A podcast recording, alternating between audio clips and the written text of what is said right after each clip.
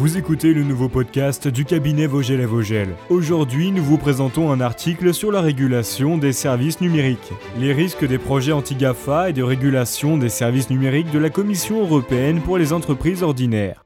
Le 2 juin 2020, la Commission européenne a lancé deux consultations publiques concernant la mise en place d'un cadre réglementaire moderne pour les services numériques et les plateformes en ligne dans l'Union européenne. Ces consultations publiques concernent, d'une part, le projet de réglementation ex des plus grandes plateformes en ligne, appelé Gatekeepers, et d'autre part, le projet de création d'un nouvel outil de régulation de concurrence. Comme souvent, le chemin de l'enfer est pavé de bonnes intentions. Les projets en cause constituent peut-être une excellente armée anti-GAFA. Le problème est qu'ils sont susceptibles de présenter également, par certains aspects, des effets pervers considérables pour les entreprises ordinaires qui ne sont pas des Il en va ainsi plus particulièrement du projet de création d'un nouvel outil de régulation de la concurrence qui apparaît spécialement intrusif dans la vie des entreprises. Première partie, le projet de réglementation ex des plateformes en ligne dites gatekeepers. Considérant que les règles de concurrence actuelles ne sont plus adaptées au monde d'aujourd'hui et ne sont plus en mesure de faire face à tous les comportements anticoncurrentiels pouvant exister, la Commission européenne envisage, sur le fondement de l'article 114 du traité sur le fonctionnement de l'Union européenne,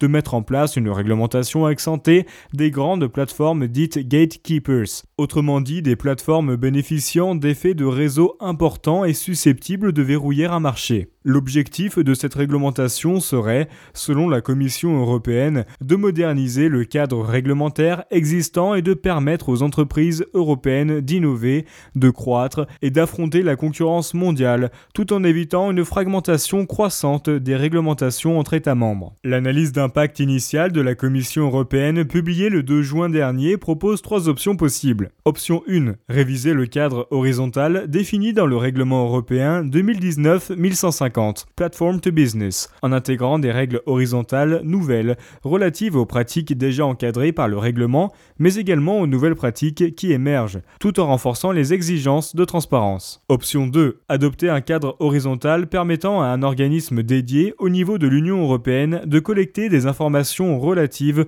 aux pratiques commerciales et à leurs impacts sur les consommateurs et les utilisateurs des plateformes en ligne.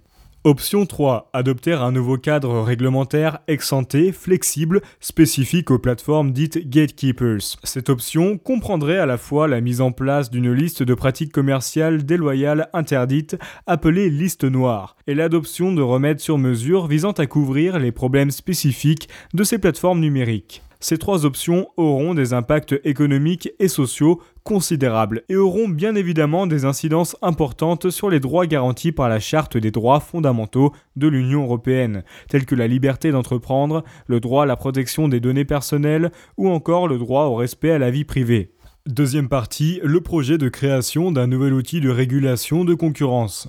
Parallèlement au projet de réglementation ex des plateformes dites gatekeepers, la Commission européenne envisage de créer un nouvel instrument de concurrence en vue de se doter du pouvoir d'imposer aux entreprises des comportements et le cas échéant des remèdes structurels appropriés, et ce, en dehors d'une quelconque violation des règles de concurrence.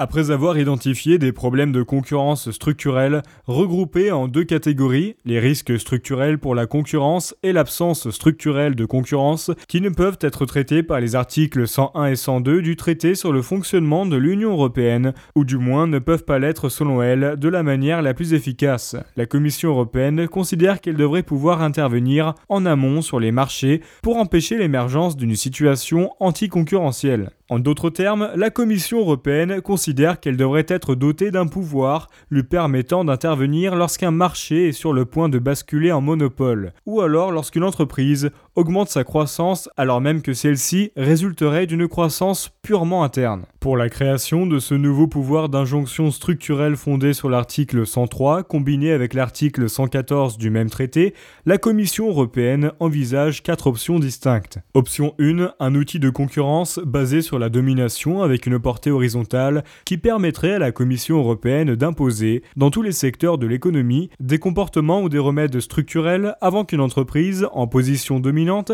n'exclue avec succès ses concurrents ou augmente ses coûts. Option 2, un outil de concurrence basé sur la domination semblable à celui décrit dans l'option 1, mais limité aux secteurs problématiques tels que le secteur du numérique. Option 3, un outil de concurrence fondé sur la structure du marché avec une portée horizontale permettant à la Commission européenne d'intervenir lorsqu'un risque structurel pour la concurrence ou un manque structurel de concurrence empêche le marché de fonctionner correctement. Option 4, un outil de concurrence fondé sur la structure du marché semblable à celui décrit dans l'option 3, mais limité au secteur problématique, tel que le secteur du numérique. Les différentes options envisagées par la Commission sont susceptibles d'avoir un impact considérable sur la manière dont les entreprises peuvent agir sur le marché, et impacteront nécessairement leur liberté économique et leur liberté d'entreprendre. La Commission entend analyser la réelle valeur ajoutée de ces différentes options par rapport à la boîte à outils actuelle du droit de la concurrence de l'Union européenne.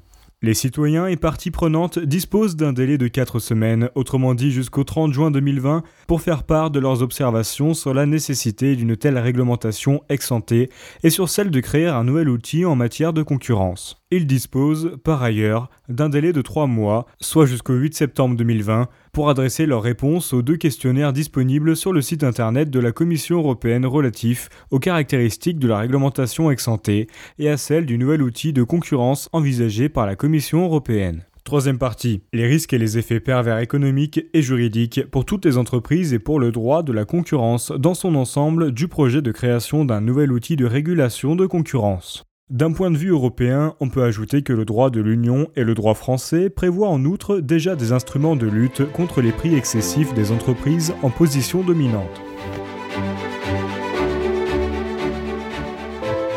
Merci d'avoir écouté le podcast de Vogel et Vogel. Retrouvez les prochains épisodes et tous nos articles de blog chaque semaine sur vogel-vogel.com.